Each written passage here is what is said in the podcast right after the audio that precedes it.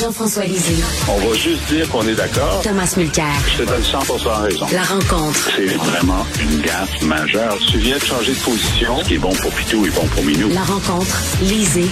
Mulcair.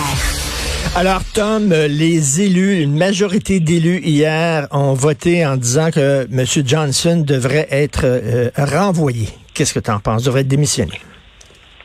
Ben, je pense que sur le plan personnel, parce que je connais bien euh, David Johnson, ça me peine de le voir ne pas réaliser la situation absurde dans laquelle il est en train de se mettre.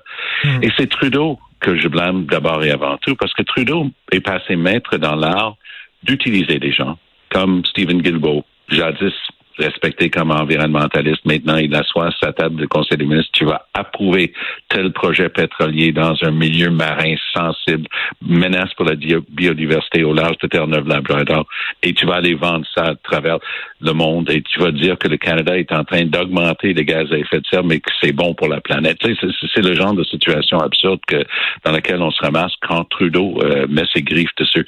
Trudeau est allé chercher Johnston, vieil ami de sa famille, il s'avère, ça, je, ce bout-là, je le savais pas, honnêtement, mais pour moi, Johnston est un, le gars tout indiqué. Pour, il sait au-dessus, regarder cette question de l'ingérence chinoise dans nos élections. Hop, là. On regarde que c'est rendu à la Fondation Trudeau et qui était à la Fondation Trudeau juste avant d'être nommé un certain David Johnson? Il fallait qu'il se retire tout de suite. Le conflit d'intérêts était patent. il fait une conférence de presse parce qu'il persiste et il signe un rapport. À côté de lui, un avocate qui s'avère était une contributrice à hauteur de milliers et de milliers de dollars au Parti libéral du Canada. Euh, petit conflit avec ça aussi, peut-être, hein, pour, pour l'indépendance et, et on, on repassera.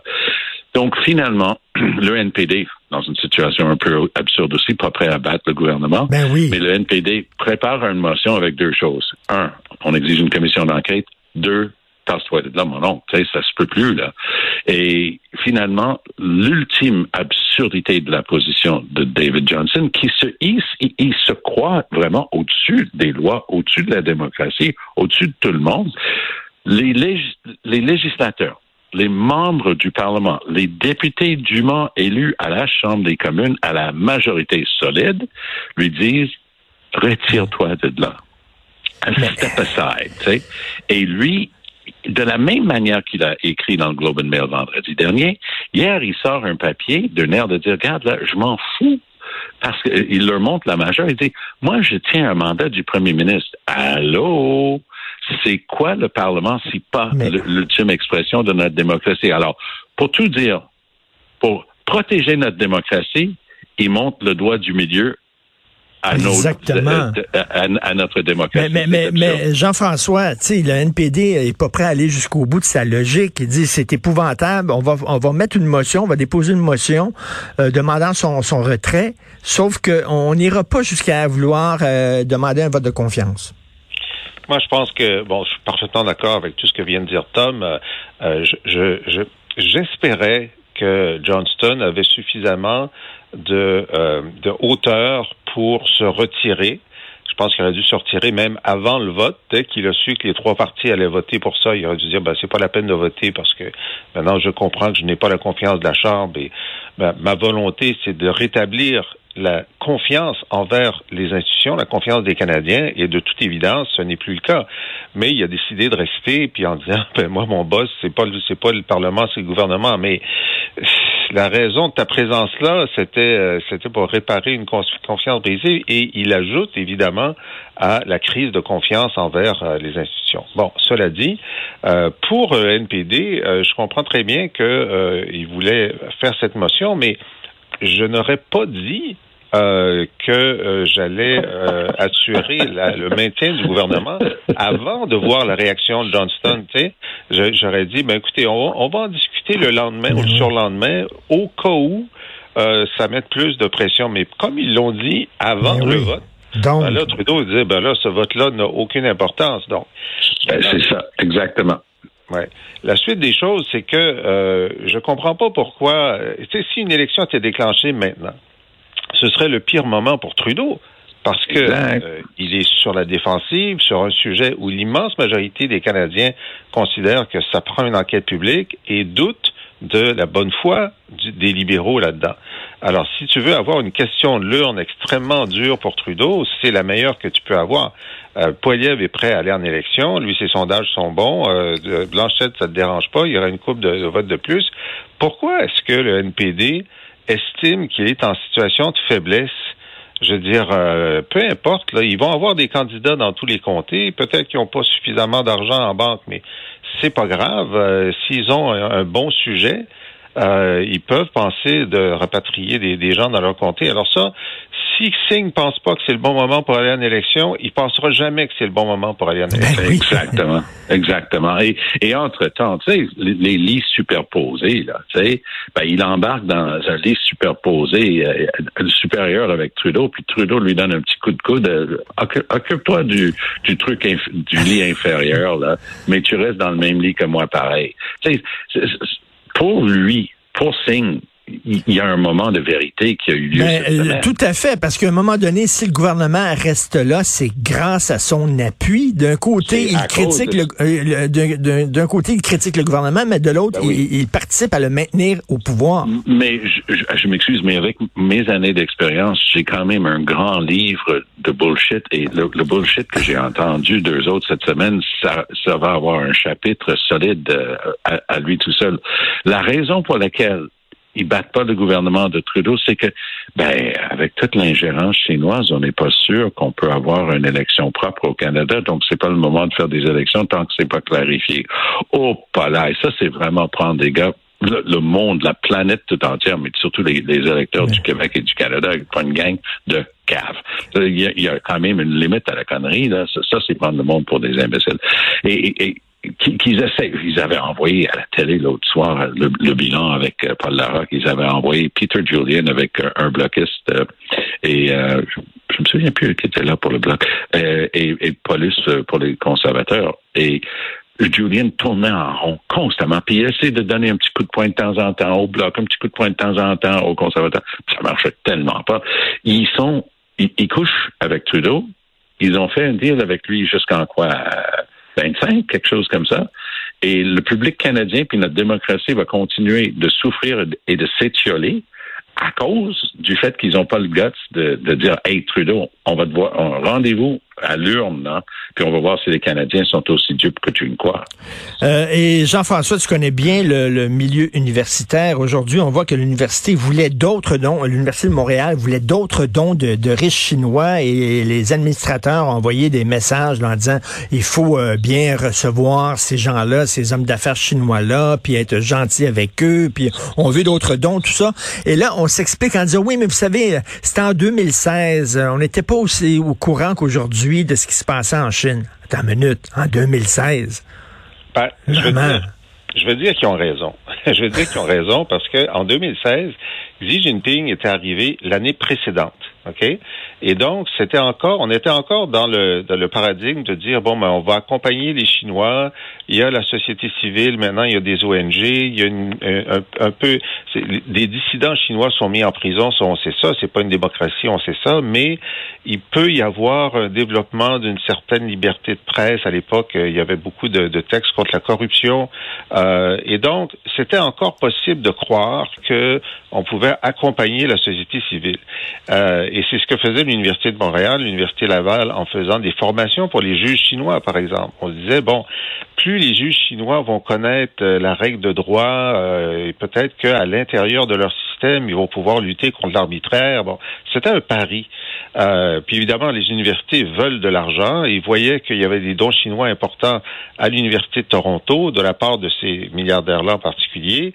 Euh, et donc, moi, je suis, euh, je suis indulgent en 2016. À partir de 2017-2019, euh, l'écrasement des, euh, l'écrasement de la, de la démocratie à Hong Kong, c'est en 2019. Les Ouïghours, ça commence à, à, à sortir à peu près dans ces années-là. Hmm. Alors, il y a une question de date là pour l'indulgence. Est-ce que tu es aussi indulgent, Tom? Quand j'étais assis au souper, en juillet 2017 avec le président Xi, à, table avec lui et Johnston et d'autres euh, officiels du gouvernement. Xi s'est levé de la table à un moment donné. Et il est parti puis revenu. Puis on, on, trouvait ça un peu curieux, en plein milieu d'un souper, mais c'était le moment où le dissident chinois qui avait reçu le prix Nobel de la paix est décédé. Parce qu'il hmm. avait été en prison, il, avait un cancer, on l'a sorti, on voulait pas le laisser aller dans d'autres pays pour ses traitements, il est mort. En rentrant dans nos chambres, tout d'un coup, il n'y a rien de nos trucs électroniques qui marchaient. Tout il y avait de euh, tout ah, était bloqué. Et moi, ça m'a ouvert les yeux un peu parce que c'était le fait même. C'était un souper d'État. Johnston était là. Johnston, le lendemain, on a vraiment jamais fait un vrai debriefing là-dessus. Mais tous ses liens avec la Chine, tout son background, sa famille, ses filles ont étudié là-bas, elles parlent chinois pour certaines d'entre elles et tout ça. Ce background-là, ça remonte à loin dans le cas de Johnston. Et moi, ça m'a juste ouvert les yeux. Là, il y avait quelque chose de malaisant avec ce qu'on était en train de vivre. Au moins, j'ai pas tweeté sa photo où j'étais avec euh, une québécoise euh, qui était bien connue, qui en sortant, moi j'avais donné la main à Chi. Elle, elle, s'est fait prendre en photo puis elle l'a tweeté puis le lendemain on apprend le décès de l'autre. Ce sont des choses qui ouvrent les yeux. Comme dit Jean-François, on est en train de regarder ce qui s'est passé avec Hong Kong. C'était une promesse formelle. Hein? Un pays, deux systèmes. On allait garder des, droits démocratiques à Hong Kong. Ça n'a pas duré. Alors c'est la même chose avec Taïwan. Taïwan, en ce moment, est, en, est sous le, vraiment les, les Chinois long Taïwan, ils, vont y aller si jamais Poutine réussit son coup moindrement en Ukraine, ils vont dire le modèle est donné, là, on, va aller nettoyer euh, nos propres affaires, les petits bouts qui manquent à notre empire. C'est un changement. Les, Canadiens étaient singulièrement naïfs vis-à-vis de la Chine. Une fois que Trudeau et Nixon et tout ça ont ouvert la porte et dit on va commencer à transiger, les gens ont fait beaucoup d'argent, il y a eu beaucoup de commerce, mais il y avait une sorte d'aveuglement volontaire. Les gens regardaient pas, les gens pensaient pas à tout ce qu'il y avait en arrière de ça. Les Uyghurs, c'est, c'est l'exemple type, mais lis le rapport d'Amnesty International sur le Falun Gong, qui était une ben sorte de croyance religieuse. Et, non, non, mais on, parle carrément là, de, de prélever euh, des, des, organes et des choses comme ça pour des transplantations. Et moi, quand j'ai entendu ça, je me suis dit, non, là, tu inventes. Puis là, tu vas dans le rapport d'Amnesty International, qui est quand même un, un groupe très sérieux et respecté, ça semble être vrai. Alors, comment est-ce que c'est possible? Comment est-ce que c'est possible d'avoir des camps de concentration pour les Ouïghours, une minorité religieuse, parce qu'ils ont peur qu'ils se parlent entre eux puis qu'ils représentent une menace pour le Parti communiste chinois? Parce qu'en arrière de tout ça, à chaque fois, c'est un parti communiste chinois. C'est une dictature communiste. Il faut pas oublier ça. Même s'ils sont fins, oui, même on, a vu, on a vu ce qui s'était passé pendant la place Tiananmen. Euh, exact. On l'a vu euh, vraiment, le, gars tout seul devant les tanks. Euh, Jean-François, je te connais depuis quelques années. Je ne t'ai jamais vu fumer. Est-ce que tu as déjà fumé? Est-ce que tu fumes? Sur, sur la voie ferrée avec euh, mes amis quand j'avais 11-12 euh, ans. Et puis, euh, donc, j'arrive à la maison, puis ma, mon père fumait. Fait que ma mère a senti sur mes vêtements qu'il y avait de, la cigarette. Elle dit, est-ce que tu veux fumer? Oh, non, non. Mais oui, mais je sais que tu as fumé, c'est correct. Ouais. Puis elle a dit, tiens, puis on avait, dans les maisons, les gens croiront pas ça, là, dans les maisons, on avait des cigarettes dans, dans des, des, des petits pots, là, tu sais, comme ça, sur la table. Il y avait des cendriers dans toutes les pièces, OK? Et elle dit, regarde, prends-en une, fume. Comment? Je vais fumer devant ma mère. C'est pas, drôle, ça. C'est bon. Fait que non, j'ai, j'ai pas pris l'habitude. Tom, est-ce que tu fumes ou t'as fumé? J'ai fumé la cigarette pendant 25, euh, une vingtaine d'années. OK. Euh, j'ai, euh, j'ai, commencé à la faculté de droit parce que ça faisait plus vieux. J'avais 18 ans. Je voulais avoir l'air de tous les autres. tout le monde fumait. Et, je, dis ça aux jeunes aujourd'hui. Hey, à la faculté, on avait le droit de fumer pendant les examens. Tu avais le droit d'avoir ton. Et les cendriers préférés étaient ben- des cendriers de chez McDonald's parce qu'ils étaient petits et en aluminium. Tu sais, quand je suis allé au cégep, moi, quand je suis allé au cégep euh, à la fin des années 70, les profs fumaient dans le cours. Ben, ben oui, mais il y a un moment, il y a un moment où ils ont annoncé, ils ont demandé aux médecins d'arrêter de fumer dans les salles d'accouchement. Ça veut dire qu'avant, ils fumaient dans les salles d'accouchement. OK. Alors, Jean-François, est-ce que tu penses que quelqu'un qui a un paquet de cigarettes, puis qui voit la photo du gars avec un trou dans la gorge, puis avec la grosse langue, avec des pustules, et qui sort la cigarette du paquet, penses-tu qu'il va s'arrêter soudainement parce qu'il y a une phrase sur la cigarette? Vraiment. Il y a, des études qui montrent que ça fait, il y a, il y a un impact marginal positif. Alors, c'est pour ça. Non, il va avoir un, non, non, Jean-François, tu te trompes. Il va avoir un impact majeur positif parce que en Alberta et dans d'autres places au Canada anglais, ils vont regarder sur la cigarette puis c'est écrit en français et en anglais. Donc, ils vont dire je fume plus. Mais moi, ce que j'aurais fait, là, j'aurais fait euh, un, genre de tu sais, j'aurais mis une, petite bombe près du filtre avec euh, le fil de la bombe jusqu'au bout. là, c'est comme tu fumes, puis ça, ça vient vers toi, ça vient vers la bombe à mesure que tu. Et, là, là, c'est euh, c'est la cigarette tue. J'aurais.